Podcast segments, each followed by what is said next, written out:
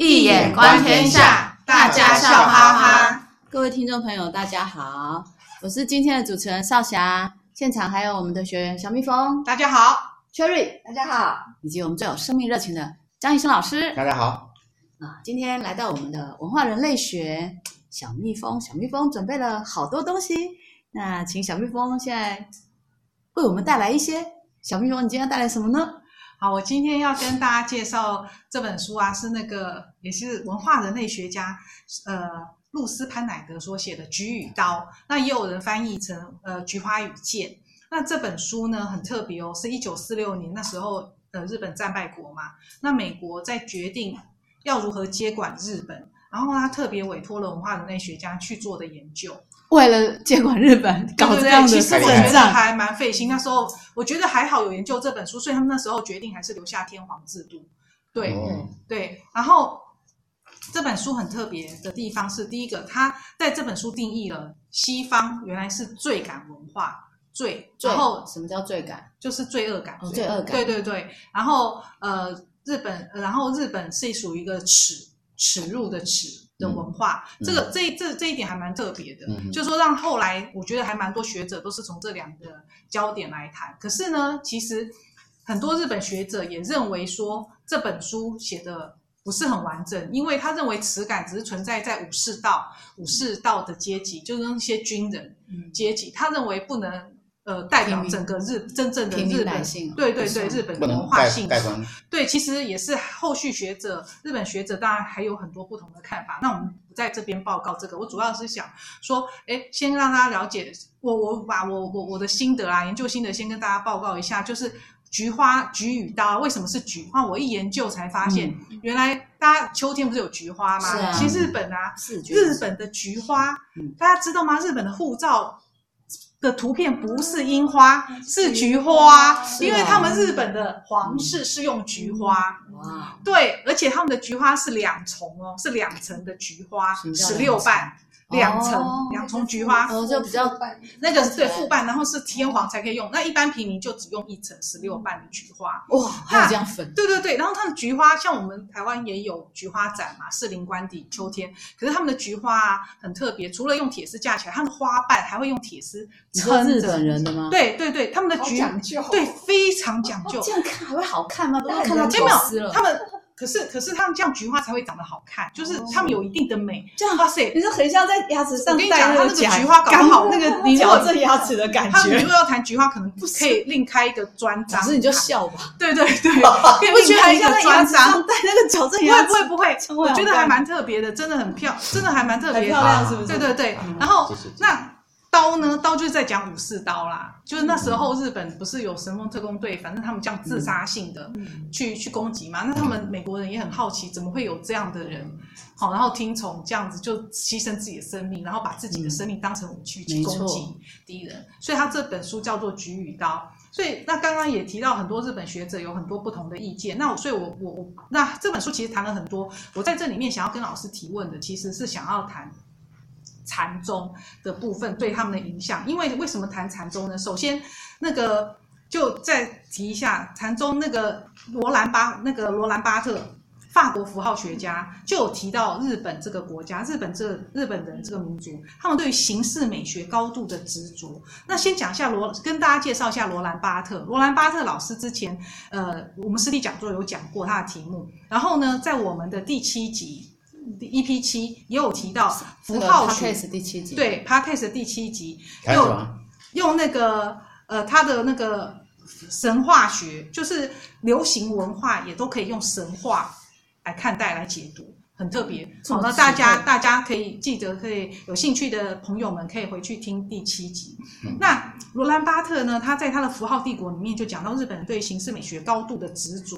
然后呢，他的他的礼物呢，他的套子呢，就像呃套套装，对，由套由大到小一个套盒子套在另外一个盒子，然后最里面的东西几乎看不到，一点点，对对对，几乎一点点。然后这种外面的套子好，好不环保，对，好不环保，推迟了人们对物里面物品的发现。这个。非常重视的形式美，那我深有感触。我看到这句话的时候，因为我想到我的表妹，因为我阿姨住日本嘛，然后呢，他们送我曾经送我们礼回礼的时候送了一个糖果盒，然后方方的，然后看还蛮大盒的。然后结果我发现那个套子一打开，打开一打，对对对对，结果里面的糖果才几颗。然后害我很想要吃里面糖果，我想哎，这盒子怎么那么漂亮？它真的，我说我我我对这个礼物印象非常深刻，我只注意到那个盒子很漂亮，我有保留下来啊。对对对，所以真的很重视形式美。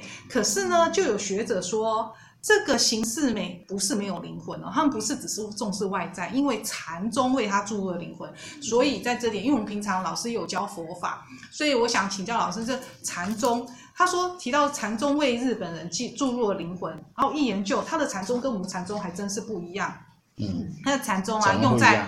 对，他的禅宗有用在世俗的训练哦，譬如说剑术家、大学生啊，什么花道家，什么都可以用禅宗来训练。对，那他们用禅宗的训练方式是说要能够专注，好，譬如说以前的人有立柱苦行、冷水刺激啦，哈，然后呢，他们目的是要想要达到透过禅宗的训练，要达到所谓通，这个通的境界，就是说好像是一种哦，这种神秘主就是要要。练到所谓的 one pointed 一心，我看到有些翻译书是翻成一心一元，诶，我不晓得这个意思是什么意思，可是就就要要要请老师对对对再多加解释一下。然后然后呢，他们练到练到这么专注的境界的情况下呢，可以摆脱观我跟防我。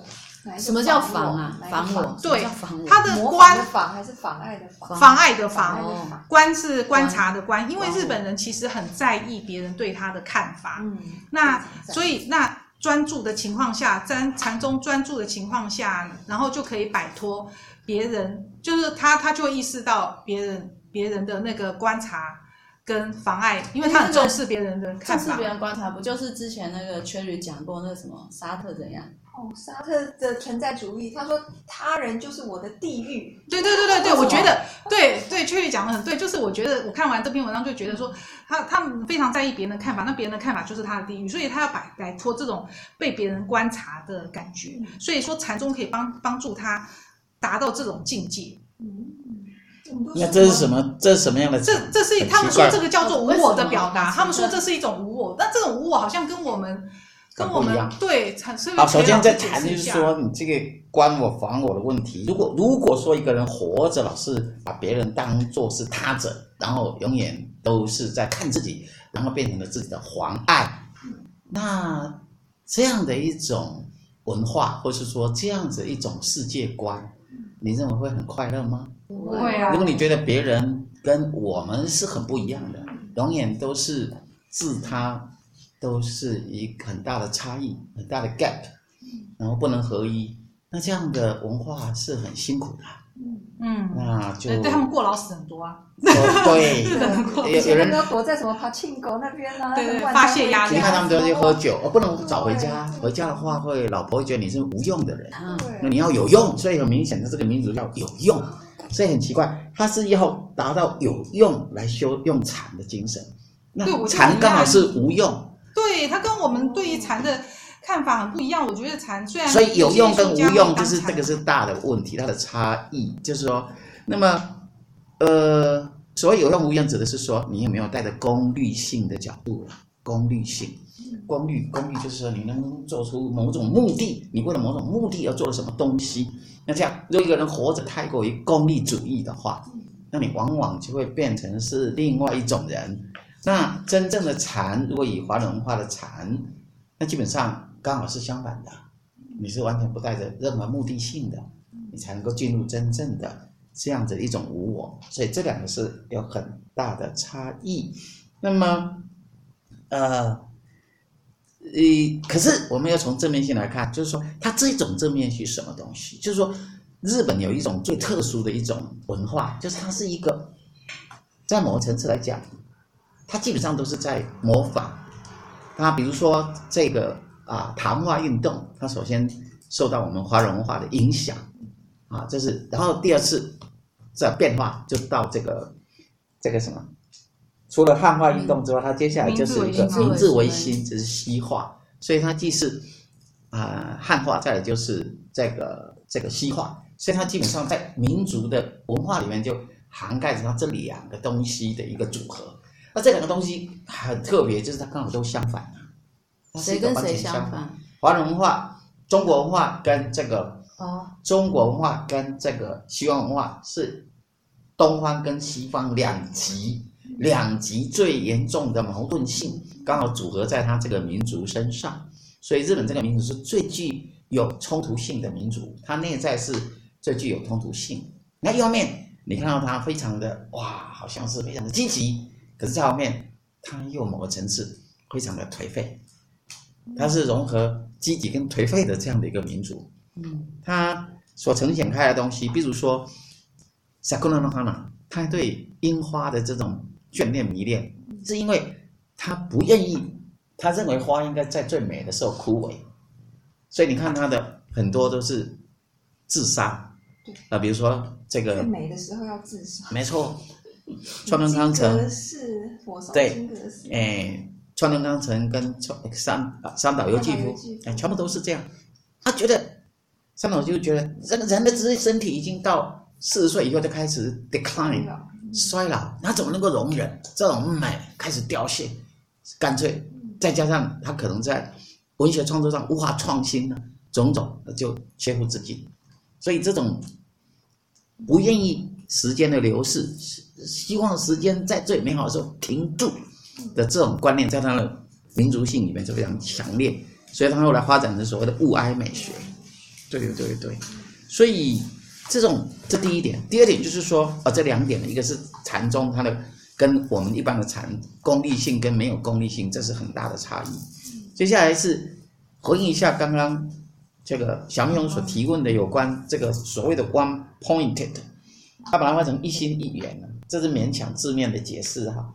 这是其实我们讲的是一种自心一处啊，修行的话就所谓的自心一处。这个字是放置，放置，把心放到一个点上，自心一处，无所，无事不办，这你所有事都可以达到。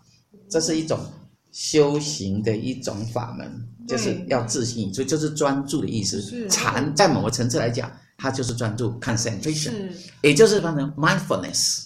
哦，正念吗？正念。就是什么叫做正？正就是刚啊，就是我们在讲那个所谓的中庸，其实就是正。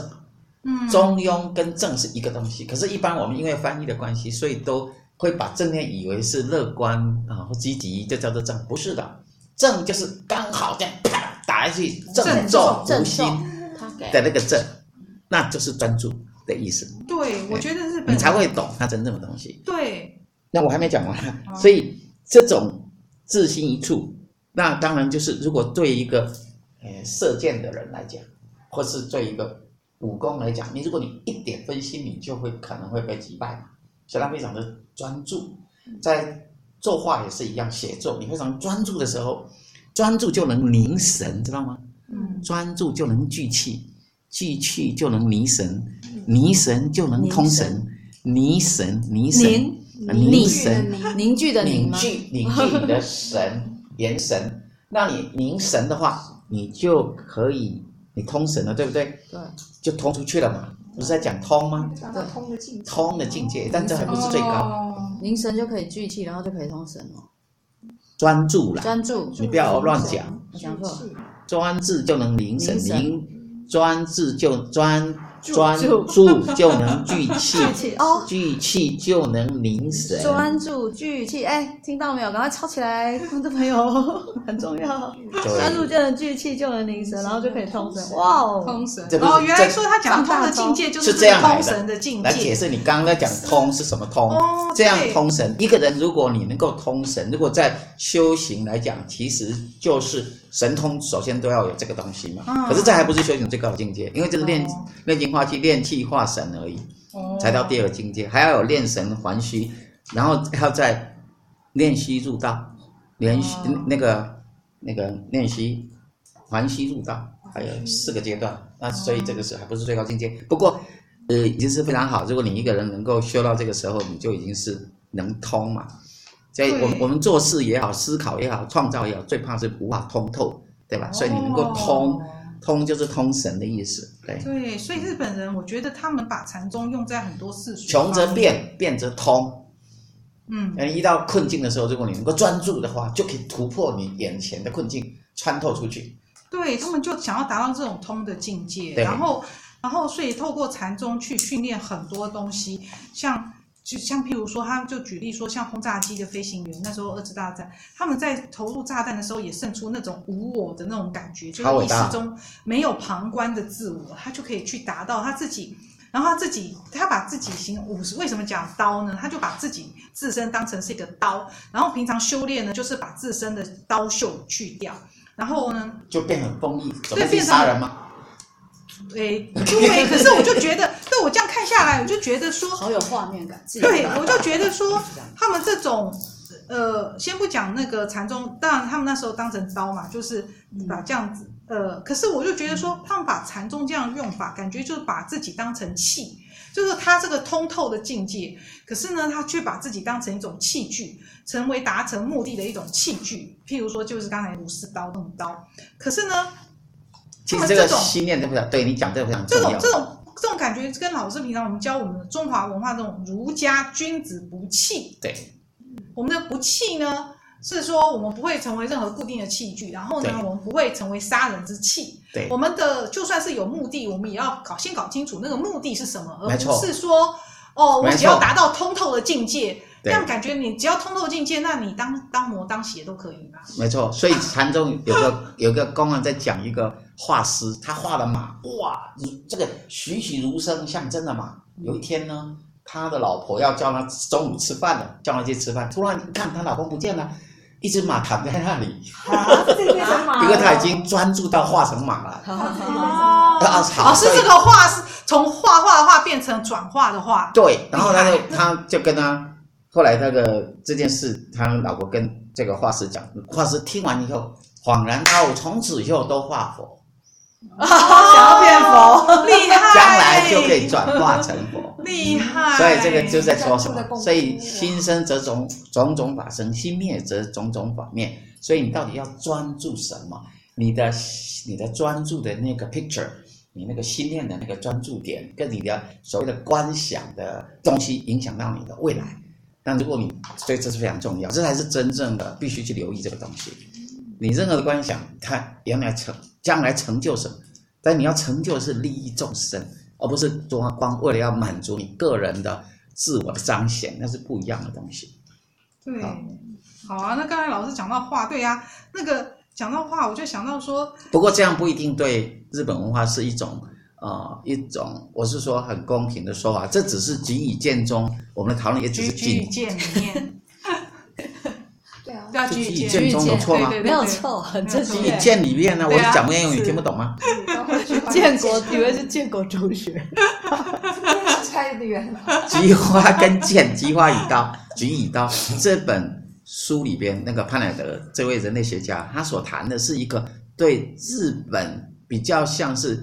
有专家讨论，他说他是把日本的想法直接用这种建国主义去想是不太合理的，这是对日本的军人的这种思维，但不见得代表整个日本的整个民族的思想。我觉得应该是从这条再去思考，日本也有非常多的人其实是和平主义者，也不见得是军国主义。我们应该有。那样的一些想法，我就会对他有一些来探讨的修炼，没错。对啊，然后然后此外，他们对于佛家的看法也是很特别哦。我一想，他们就说，其实人死后就会涅槃，不像我们，不像我们，呃，华人文化就说我们好像一定要修，还不一定能够修到。对，这个是很特别的。日本文化除了它吸收了整个西方文化跟中国文化之外，它自己本国里边有一种叫做信斗神道。的思想，这个神道思想是他们自己的民族自己啊走出来的东西，所以他不认，他们认为死后就可以成佛，这个是属于他们自己的系统。对，我觉得还蛮具有安慰感的。对，然后然后就很特别，他们呃，我大家等一下哈，其实这个不难理解，因为其实华人文化当中所有的祖先都是神啊，人死为神，其实这也是华人文化原来的底蕴，只不过是说。他把它说成是佛，其实人神就是神。那、啊、在华人文化里面不一样，华人文化里面的祖先只是啊、呃，就说，呃，应该说是，呃，所谓的家神指的，就是它是个 medium，它是等于是没中介，最高神祇跟这个人之间，神与人之间的中介，是、哦、这个概念啊。他把这个中介直接拿到最高去，这是他们。的想法，这跟我们华人文化是有点差别的地方。对，然后果真是一个好极端的民族。对，然后然后很还很特别哦，他提到就是说，哦，他的二元性非常强烈，啊、太过于二元对立。嗯，然后还很特别，他还提到说，就是呃，他们在祭拜自己的祖先的时候啊，因为大家有看日剧的话，就会看到他们自己其实就有设一个神龛嘛，不像我们神明桌那么大，他就是故意设一个神龛，神龛对，小小神龛，然后神龛上面还会摆个镜子哦，然后用那个镜子来照应自己。来照应自己呢，然后呢，因为他们透过这样子镜子的照应呢，来看到自己的童年时代，对，来反省自我的灵魂。而且我觉得很厉害，就是放一个镜子来反省自我的 灵魂。对，很会反省。可是这个镜子呢，因为因为他们要不断的来来回复到提醒自己，然后好像回复透过镜子来提醒自己回到。婴儿那种纯洁、嗯、纯洁、纯真的自我，那那我就想到他用镜子，这个镜子好像老师之前呢，嗯、在实体讲座有谈到拉缸，拉缸里面就有谈到镜子。对，在拉冈哲学里面，没错。好，我觉得镜子有没有什么特别的含义？这是拉冈他认为，其实一个人的成长会经过三个时期的一个演变。那第一个时期叫做镜像期，也就是说，小孩子他根本不知道他是谁嘛，那怎么办呢？他是从镜子里边看到了自来认识自己。也就是在某层次里面，其实指的是从别人来看自己。有些人一辈子都只关心别人的眼光，从来不知道他是谁。那种，那日本就很有这种特质，所以他会很在乎别人对他的看法，他绝对怕自己在群众中出丑、丢脸。面子啊，这是他们最重要的。男生自己带着镜子，也人家也不会觉得奇怪，因为他们他们的说法，要照镜子。对，可是他们的说法是说要随时回到纯真的自我。纯真的自我，你看这个讲法多好。这个镜子里是纯真的自我吗？注意听哦，你照了这个镜子是就是你的肉体，但是你的纯真的自我是你的灵魂，那这之间是不太相同。不过至少提醒自己是也是蛮不错的一种思想，也是。呃，吾日三省吾身，对 对对对，也是不错，非常的好的地方。但是我要讲的是，他的这种镜像棋的这种研制，也就是说镜像棋的一种单逆啊，嗯，使得日本文化他会去重视，希望人重那个所谓的罪感，就是 sin 嘛。然后你那个日本人是 shame，所以都是 s 开头，同样是 s 开头不太一样，一个是罪恶感，因为希望有原罪的思想。对，然后这边有耻感，耻是因为别人看着你，所以。不要丢脸这个词，所以他基本上从镜子，也就是别人的眼光来看自己。那第二个就是，呃，老克朗他提出第二期是 symbolic 象征期，也就是对于父权崇拜符号，父权就是一种符号的这种东西，有点我们以前讲过武后一行有没有？这个三岛由纪夫里边的这种对于父权的一种崇拜、模仿，甚至当你无法完成的时候，要加以。毁灭，也就是金阁寺那样的东西，对自己理想不能完成，或是有污点的时候，要，加以焚毁，这种都是属于 symbolic 的一个期。所以基本上，呃，跟拉康比较像，它比较比较第一跟第二期，也就是镜像，镜像最严重。那第二期的 symbolic 也也是，因为它父权文化非常的强烈，它有点帝国主义的那种，所谓军国主义就是帝国主义的这种倾向里面，其实就是 bad symbol，它就是一个。父权的象征，然后第三个就是，其实它比较没有进入拉康所提的最最后的实相的境界，所以日本文化它基本上它混杂着钢筋的僵硬跟残暴，还有菊花的美好混合，那就是日本文化的特质。它是一个极端的 self-contradictory 相互冲突、充满冲突的一种文化。那他无法忍受生命的实相，不愿意接受生命的自然，希望生命的美好永存，不愿意接受美丽花朵的凋谢。所以离开了康跟他的 real stage 是相当的遥远，这样。嗯，好，嗯，对啊，今天讲的好精彩哦，里面好多哲学的东西，然后又老师刚刚放大招教了我们最重要的那那几招，就是我们怎样可以通神嘛。所以听众朋友回家可以自己用用看。应该应该真的嘞，对啊，试试看啦，就是让自己想办法相关的人会比较讲的比较仔细啦，这只是一个简单的说法，专注的重要性。对对对对对，还有那个画嘛，可以请，可以请说我画来画一画，留意我们的讲座讯息。对对对对对，到时候你们可以专注在我们的讲座讯息。如果在家里画嘛画佛就没感觉，来我们讲座专注，老师可能你也可以画出什么。所以你要记得订阅我们的讲座，然后也记得跟你的亲朋好友分享我们的。我们的那个 podcast，那讲座部分是你要填一下，另外再填订阅链接，我们会发讯息给你。那今天非常高兴就到这边结束，也谢谢我们的小蜜蜂 Cherry，然后我们最。我们最认真，然后付出最多的张医生老师，最快乐的张医生老师，然后听众朋友也谢谢大家的参与，那下周见喽，拜拜，拜拜。